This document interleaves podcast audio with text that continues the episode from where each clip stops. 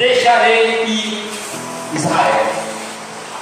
430 anos, mais ou menos, passou o povo cativo lá no Egito, sofrendo tudo que havia de ruim para o povo de Deus. E aquele povo só se tornou-se próspero, irmão, por causa de Deus. E também porque Deus enviou o seu filho para aquele lugar chamado José. Por isso é que aquela nação não foi tão próspera. Mas, irmãos, o Egito já era próspero? Era. Mas se Deus não enviou José para lá, o que tinha acontecido com o Egito, teria acontecido com muitas nações. Elas teriam perecido e morrido todos de fome. Por isso é que ele foi próspero, mas por causa que Deus usou José.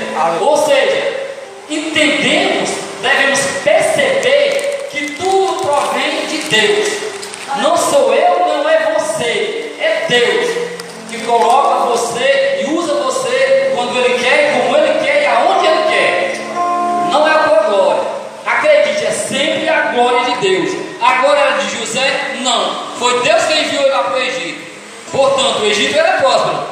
Porque Deus enviou seu filho para lá para fazer aquela grandiosa obra. E depois, posteriormente, José morre, assumiu o trono outro faraó que sabia de toda a história, mas resolveu fazer do seu jeitinho, né? Resolveu oprimir o povo de Deus e depois escravizá-lo de uma forma cruel e brutal. Tanto é que depois Deus resgata todo o seu povo. E aqui ele envia, no caso, Moisés. E a resposta vocês viram aí, está na tela, que foi que Faraó respondeu quando ele chega para Faraó e fala que Deus enviou ele para libertar o povo dele. Nem sei quem é o teu Deus, muito menos para ouvir a voz dele. Amados, prestem atenção num detalhe. Não é mais ou menos isso que acontece com cada um de nós quando alguém vai pregar a primeira vez para você? Primeira coisa que eu já fiz isso. Quanto mais eu rezo, mais assombração me aparece. Lá vem aqueles crentes. De novo. Principalmente aqueles irmãozinhos que batem palma na tua porta toda hora. Quer saber se está dormindo ou não. Mas é verdade, irmão. As pessoas sempre rejeitam. Faraó não foi à toa que ele rejeitou, não. Não era à toa que ele tinha um coração tão duro, não. Você olha para e diz: esse faraó era ruim. Você e eu era do mesmo jeito. Nós não tínhamos o poder que Faraó tinha. Porque o poder que nós tínhamos, irmãos, era o pecado. Que é entranhado em nossos corações. Por isso é que muitas vezes rejeitamos e endurecemos nosso coração quando alguém prega a palavra para você. Quando pregávamos anteriormente. Creio eu que todos que estão aqui são crentes verdadeiros. Porque essa mensagem é dirigida para a igreja. Você vai entender no decorrer, você vai entender mais ainda. Houve dois personagens, irmão, na Bíblia que eles chamam bastante atenção. Porque eles tentaram usurpar a glória de Deus. E o que mais tem dentro da igreja de hoje é pessoas tentando usurpar os cargos uns dos outros. Talvez não dentro dessa igreja, mas por aí você vê muito falar disso. E principalmente, irmão, quando quer usurpar a glória do pastor, quando quer usurpar a glória do profeta e também quando quer usurpar a glória de Deus. Mas duas vítimas que vão dar um exemplo para você e para mim. Vamos ler o livro de Josué, capítulo 5, perdão, 7, 25. Josué, capítulo de número 7 e versículo de número 25.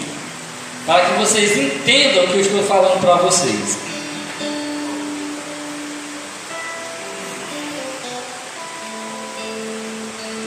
Amém? E disse Josué: Por que nos perturbaste?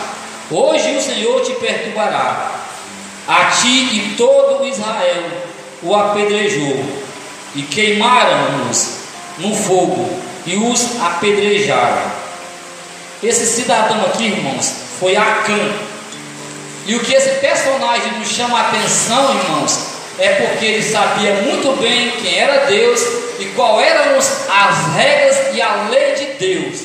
Então vocês percebam que esse homem fez uma transgressão, mas o pior de tudo, irmãos, que ele, a mãe dele, o pai dele, se ele tinha mãe, tinha pai, tinha avô, tinha papagaio, tinha periquito, todos foram apedrejados. E você vai dizer, irmãos, as pessoas eram mal, mas você tem que entender o que foi que ele fez. A cidade de Jericó, Deus, irmãos, ordenou a destruição daquele lugar, mas advertiu ao povo que não tocasse nada daquela cidade. Somente o tesouro seria levado para o tesouro de Deus. Salve também a prostituta Raabe e seus familiares. O resto seria totalmente destruído. E eles conheciam muito bem todas as regras. E por eles serem o povo de Deus, também conhecia seriamente tudo que Deus falava e também que Deus cumpria. Mas irmão, mas por que tamanha dureza mataram ele? Porque ele fez. O que foi que esse homem fez de ruim? Dá uma olhadinha aqui. Josué, no capítulo 7, versículo 5, diz assim: ó, pode deixar, pastor, que eu vou ler para eles. E os homens de Ai mataram deles cerca de 36 homens. Isso aqui era o soldado que Josué mandou para destruir a próxima cidade, que era Ai. Olha o que aconteceu: 36. E havendo-os perseguido desde a porta até Sebarim, bateram-nos na cidade, e o coração do povo se derramou, é, e se tornou-se como água. Irmãos, na seguinte batalha, depois da batalha de Jericó, o povo de Deus perdeu morreram 36 soldados valorosos do Senhor por causa desse cidadão. Bacana. Ele sabia do que poderia acontecer. Ele resolveu usurpar, roubar do tesouro daquele lugar. Por isso ele foi castigado. E vocês Pense um pouquinho. Se isso acontecesse nos dias de hoje, óbvio, sabe que nós vivemos na era da graça. Se não fosse na era da graça, se fosse na mesma época daquela da lei de, de Deus, na época de Moisés, 90% da acredito dos crentes não existiam mais. Pode acreditar, irmãos, 90%. Não existiam mais. Se fosse daquela época. Vivemos no tempo da graça. O Senhor é misericordioso contigo e comigo, porque somos pecadores por natureza. Por isso é que nós não somos consumados pelos nossos erros e nossos pecados e as nossas terríveis falhas, que todo dia nós falhamos. E Ele é misericordioso, Ele é majestoso, Ele é tudo de bom. E nós somos um bocadinho de ruim. Outro personagem, irmãos, que também aconteceu quase a mesma coisa, foi um auxiliar de Eliseu, profeta Eliseu. Esse também tentou usurpar, mas esse tentou usurpar a glória de Deus e do profeta. Está lá em 2 Reis 5, versos 26 e 27. 2 Reis, capítulo de número 5, versos 26 e 27. Esse jovem mano tentou usurpar a glória de Deus. E o homem jamais deve tentar usurpar a glória de Deus, e muito menos do teu profeta, e muito menos do teu pastor. Porque se ele foi escolhido, filho, não foi você, cuidado com o que você está fazendo. Não tente usurpar. Porque o que é dado a ele, Deus dá a ele. Deus dá a você, dá a você. Tente entender. Vamos ler. O que esse garotinho fez? Versículo 26 diz assim: e Eliseu, porém, lhe disse: Porventura não foi contigo o meu coração, quando aquele homem voltou do seu carro ao teu encontro?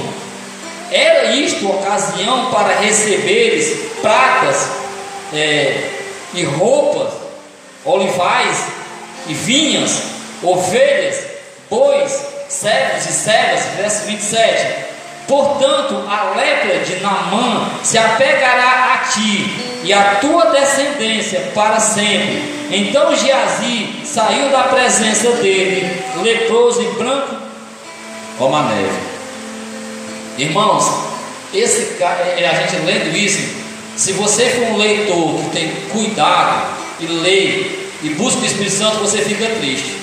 Você quer saber por quê? Eu vou explicar. Esse jovem, irmãos, ele era um aluno especial. Não era todo mundo que tinha essa, essa dádiva de ser escolhido para ser um aluno de um profeta. Exemplo: quem foi o aluno de Moisés? Josué. E Deus escolheu Josué, não foi Moisés que escolheu ele para substituir, foi Deus que colocou Josué, não foi Moisés, não, viu? Quando ele morreu, quem colocou foi o próprio Deus. substituiu. Quando o profeta Elias morreu, aliás, perdão, foi levado ao céu, quem o substituiu? O próprio profeta Eliseu. Esse era o servo de Elias. Então, obviamente que o sucessor de Eliseu seria Geazi. Esse jovem, irmão, estava direto com o profeta dia e noite, para onde ele ia, ele sabia tudo, ele conhecia tudo, ele estava sendo preparado. Eu vou mostrar um detalhe que mostra, que prova isso para você, claramente. Não precisa nem o pastor colocar, eu vou ler, pastor. Em 2 Reis 4, versículo 30 diz assim: ó, é, E Geazi foi adiante deles após e pôs o bordão sobre o rosto do menino, porém não havia nele voz nem sentido, pelo que voltou a encontrar-se com ele, com caso Eliseu, e o informou, dizendo: O menino não despertou. O profeta Eliseu, irmãos, ele tinha algo especial. Um grande homem de Deus, como ele era conhecido. E ele chegava em determinada cidade, um casal de idosos recebia ele. Quando esse profeta aparecia, a referência, o modo que aquele casal falava do profeta, irmãos, era impressionante. Quando eles diziam, eis aí o santo homem de Deus, se referia a Eliseu. Tanto é que eles gostavam tanto do profeta que ele mandou fazer um puxadinho na casa deles, para quando o profeta viesse ali, ele se acolhesse. E junto com ele estava Geazi. Essa bondade foi tão grande que o profeta sentiu no seu coração de ajudar aquele casal. Perguntou ao servo: Geazi, o que, que esse povo precisa? E Geazi percebeu: olha, são idosos, não têm filhos. Então Eliseu promete, em nome de Deus, que eles teriam filho. E eles tiveram filho. Porém, ao passar do tempo, essa criança morreu. E por desespero da mãe, ela foi atrás do profeta e o clamor dela era profundo. Ele disse: Filho do homem, filho de Deus, eu não te pedi nada para que tu me desse e tirasse dessa forma. Ela estava relatando a morte da criança. E o profeta Eliseu se sentiu profundamente. E ele disse assim: Eu não vou sair daqui, vou te deixar. Ele disse assim: Vai que eu te aviso que não vai. Não, vou ficar aqui. Então o profeta manda Geazi ir lá com seu bordão e tocar o rosto do menino que o menino ia viver. Perceba um detalhe, irmãos. Olha, olha o tamanho da responsabilidade do auxiliar dele. Olha o que faz um auxiliar do profeta, um auxiliar do pastor é aquela pessoa que é responsável quando o pastor precisa viajar, doença, diz, Diaco Araújo, você vai ficar tomando conta, a responsabilidade é sua. Tudo que ele fizer ou eu fizer de errado, temos que responder a ele, mas primeiramente você vai responder a Deus. Porque a casa aqui não é do pastor não, filho, é a casa de Deus. Tudo que tu fizer de bom ou de ruim, ou que nós vamos com esse, iremos prestar conta com Deus, não com o pastor. Por isso, aquela pessoa que tem a, a tarefa de auxiliar, de ajudar, ele também é por Deus levantado. Deus chamou cada um de vocês. Lembra de que as irmãs estão lá no hospital levando a palavra? Lembra que o Diácono Araújo fez muito tempo, ainda faz trabalho com as casas de recuperação? Todo mundo aqui, irmão, não é irmão de ficar de cara para cima. Sabemos que todos nós trabalhamos de uma forma ou de outra. Ou seja, cada um de nós temos a responsabilidade diante do Criador. Não devemos mérito nenhum ao pastor, mas sim a Deus. Ele é que tem o mérito. E o pastor também será receberá o seu galardão. Que foi que nós em Apocalipse? Eis que cedo veio e trago comigo o meu galardão para dar a todos. Entenderam agora a razão? Não tente usurpar a glória de Deus. E esse jovem, irmãos, infelizmente fez essa bobagem. Quando ele cita que era o caso de receber era roupas, bens, servos. Estava dizendo que o dinheiro que ele recebeu daria para ele comprar tudo isso, porque foi muito, irmão. Mas esse dinheiro não serviu nem para ele jogar fora, porque na realidade ele foi acometido da mesma doença que na mão Ciro estava. E diz mais, se vocês perceberam, se vocês perceberam bem a leitura, ele diz que ele e os seus descendentes. Isso, irmãos, foi terrível não só para Geazi, mas para aqueles que posteriormente haviam de vir de sua descendência. Ou seja, todos eles foram acometidos da mesma enfermidade. Não quero dizer aqui que tudo que você faz de errado, Deus irá julgar, fazer com que teus pais, teus filhos paguem por isso. Não. Porque cada um vai receber de Deus por aquilo que você fez, de bem ou de mal. Qual será o teu galardão? Vocês perceberam que o homem tem muito medo de morrer? Mas se vocês perceberam também a leitura, quando eu iniciei a leitura, no versículo 8 ele diz assim: Mas temos confiança e desejamos antes deixar este corpo. No versículo 8 que eu li. Mas a maioria da humanidade morre de medo da dona morte. E não entende que a morte ela é o passaporte da vida eterna, ou seja, eu e você iremos passar por ela, que queira ou que você não queira, porque o teu mestre e Senhor, ele também passou pela morte, venceu a morte, mas passou por ela. Ou seja, eu e você também, certamente, vamos passar por ela. Amém? Mais outros que tentaram fazer a mesma coisa. Atos dos Apóstolos, capítulo de número 19, versos 13 e 14 e 15. Atos dos Apóstolos 19, versos 13, 14 e 15. Mais uns tolos que tentaram usurpar a glória de Deus e também se deram mal por fazer isso. Irmãos, não façam isso, pelo amor de Deus.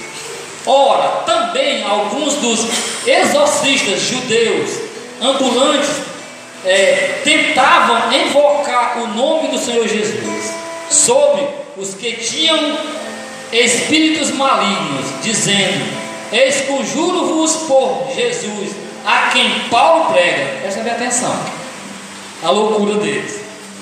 Verso 14: E os que faziam isso eram sete filhos de Seva, judeus, um dos principais sacerdotes. Olha a resposta do Espírito. Respondeu, porém, o Espírito maligno: Disse: A Jesus conheço, e sei quem é Paulo, mas vós, quem sois? Irmãos, ele nem sequer sabia quem era Jesus direito. Se sabiam, não tinham recebido como seu Senhor. Mostra que o Espírito pegou eles e encheu de porrada. Ambos correram que bateram as pernas. Mas vocês perceberam que eles disseram? E o Espírito diz: Ah, Jesus conheço. E sei quem é Paulo, mas vocês quem são? O que eu queria mostrar para vocês aqui, irmão, nesse contexto aqui, é quem é você? Você sabe quem é você? Você pode dizer, eu sou o servo do Senhor Deus. Glória a Deus. Mas tenta fazer isso, você não sendo servo de Deus, para ver o que te acontece. Deus, irmão, Ele está presente em todos os momentos de nossas vidas, em qualquer lugar que você esteja, não importa a dificuldade, o sacrifício ou a tribulação, Ele está com você. E aqui você percebe muito bem que o Senhor era com Paulo. Bem sei quem é Paulo. O Espírito disse, mas vocês não têm nem ideia quem são. Aí você vê que é bom para tosse. Ou seja, amados irmãos, Jesus é conosco em qualquer momento que você estiver pregando, ensinando. Não tema, não tenha medo. Aleluia. Para mim, o maior orgulho de um soldado, irmão, de um verdadeiro soldado, é morrer na guerra. E eu já pedi a Deus, se fosse para mim morrer, eu queria morrer na guerra, pregando e trabalhando. Por quê? Um verdadeiro soldado de Deus, irmão, tem que morrer na guerra. Antigamente, irmãos, quando não havia as grandes guerras, irmãos, pessoas faltava morrer, mas era de medo de ir para a guerra. Mas vocês lembram que o povo de Deus, eles amavam estar numa guerra? Pois o povo de Deus, irmão, todas as guerras que estavam, estavam dentro. Por quê? Eles confiavam em Deus. Aleluia. Lembram que eles levavam a arca da aliança diante? Porque a ela representava o poder de Deus. E eles iam, irmãos, iam com vontade. Porque quando eles guerrearam contra aqueles cinco reis, irmãos, ele não tinha nem um terço da metade do mesmo exército que o inimigo tinha. E eles enfrentaram e Deus deu livramento. Irmão, o exército era tão grande que Deus fez chover pega no céu para matar um bocado dos inimigos. Isso chama-se de crer confiar no poder de Deus, porque Ele está em todos os momentos com cada cristão. Não temas, vamos à batalha, porque a batalha é grande, não é fácil. O Senhor Jesus nunca disse que era fácil. As pessoas é que se enganaram, não entenderam quem era Jesus e nem muito menos qual era o seu propósito. Salvo a metade deles, a grande maioria. Porque eles acreditavam que Jesus vinha para Jerusalém para libertá-lo do poder de Roma, quando não era isso o propósito de Deus. O propósito de, do Senhor Deus para a humanidade, o seu filho vir, foi para dar salvação a você e a mim, miseráveis pecadores. Tu quer saber quem tu é diante de Deus? Olha o que diz Apocalipse 3, verso 17. Aí você vai entender quem é você diante de Deus. Só vocês lerem. Apocalipse 3, verso 17. É o que Deus acha de cada um que se acha muita coisa. Amém? Glória a Deus. Por isso que eu falei para vocês que a mensagem era direcionada mais para os cristãos. Outro personagem, não vai dar para fazer nem a metade, não, mas vou tentar. Outro personagem, irmãos, que fez algo ruim foi Belsazar. Está lá em Daniel 5, versos 25, 28 e 30. Ele vai pular os versos, 25, 28 e 30. Esse irmão queria esquecer Deus e o seu pecado, mas esse também pagou o preço. Vamos lá. Estas, pois, é a escrita que foi traçada, mene, mene, tekel, é facinho. Tradução. Esta é a interpretação, caso Daniel estava falando. É, essa é a interpretação daquilo é mene, Contou Deus o teu reino e acabou. 27. Tekel, pesado fosse na balança e achaste é, em falta. Versos 28. Pérez, dividido está o teu reino e entregue aos médios e aos persas. Eu não vou ler o 30. Por quê? Vocês vão entender. Esse jovem rei que o substituiu o grande rei Nabucodonosor, e ele conhecia toda a história do povo de Deus. Por quê? Porque, meu amado irmãos, qual é o crente ou filho de crente que não conhece o Deus de Israel? Porque se você passa 10, 20, 30 anos na igreja com seu pai, obviamente você vai conhecer a Deus, porque você vai ficar perto na igreja. E esse rei sabia toda a história do povo de Deus. Sabia da história do cativo, que eles levaram o povo cativo para a Babilônia. Sabia da destruição do templo de Deus lá em Jerusalém. Sabia que tinha trazido todos os utensílios da casa de Deus para o templo do reino de Nabucodonosor na Babilônia. Mas, quando aquele rei morreu e também advertiu esse rei, que seria o filho dele, que também ele ouvisse e entendesse quem era Deus, por aquilo que Deus mostrou, tanto com relação à interpretação da imagem, como também quando foi lançado os três na fornalha. Ele sabia de toda essa história. Porém, o que ele fez, irmão, foi pegar os utensílios da casa de Deus e beber com seus nobres, com as suas mulheres, com as suas. E aí por diante. E isso, irmão, deixou Deus indignado que a mão de Deus ou de um anjo apareceu lá no, no, na sacada e escreveu essa interpretação. E diz a palavra que esse rei tremia muito mais que uma vara verde, com medo. E desesperado, não sabia o que fazer, chamou seus magos, seus encantadores, e ninguém sabia de nada. A rainha, esposa dele, disse: Olha, aqui no teu reino tem um homem de Deus, que tem o Espírito dos deuses santo, que interpreta. Nos dias de teu pai, ele interpretou. Então a rainha foi e mandou chamar Daniel. E esse homem ofereceu a Daniel a mesma coisa que todos oferecem: dádivas. Ninguém nunca ofereceu nada para vocês, não, para mim oferecer. Vem para cá, porque aqui vai ser isso, vai ser aquilo, vai ser aquilo outro. Aqui é isso, aquilo outro. Oferecendo as dádivas do mundo. Bobo quem vai entrar na conversa, Daniel não entrou. Disse também que eu não li o 30, preste atenção, eu não li o versículo 30. Mas a Bíblia diz que no momento em que eles faziam isso, os medos e os persas estavam invadindo a Babilônia. Tanto é provável que o 30, naquela mesma noite, Belsazar, rei dos caldeus, foi morto. Eles estavam sendo invadidos pelos medos e pelos persas. A Babilônia foi devorada.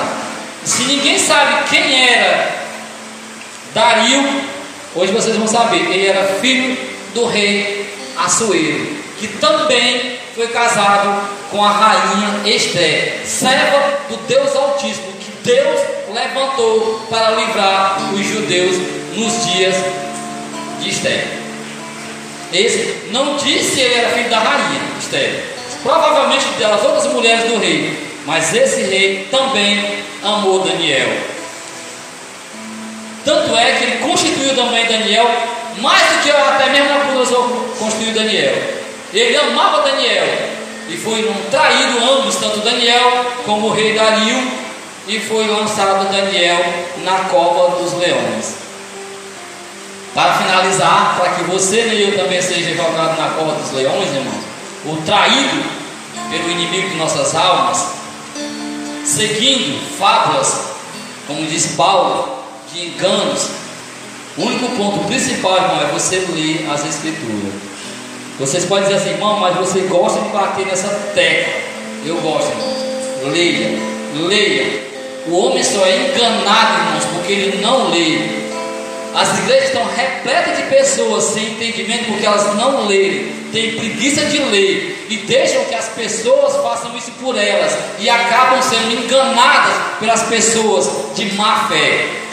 Porque as igrejas estão lotadas de pessoas, irmãos, que se dizem crente, mas quem faz esse julgamento vai ser Deus. Porque esse julgamento que eu falei não era para condenação, era para que nós sejamos galardoados pelo que você fez, bem ou mal, pelo meio do teu corpo. Mas também haverá outro julgamento que irá julgar toda a humanidade.